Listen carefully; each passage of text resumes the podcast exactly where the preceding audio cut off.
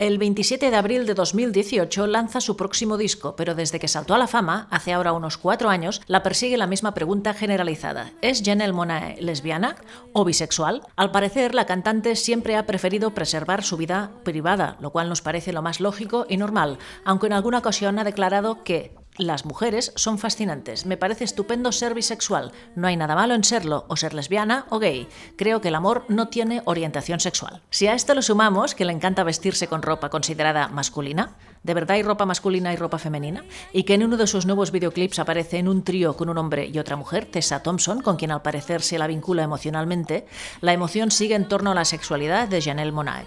A nosotras no nos importa demasiado, la verdad, con escuchar sus fantásticas canciones nos basta, pero si la tenemos en nuestro bando, mejor que mejor, ¿no?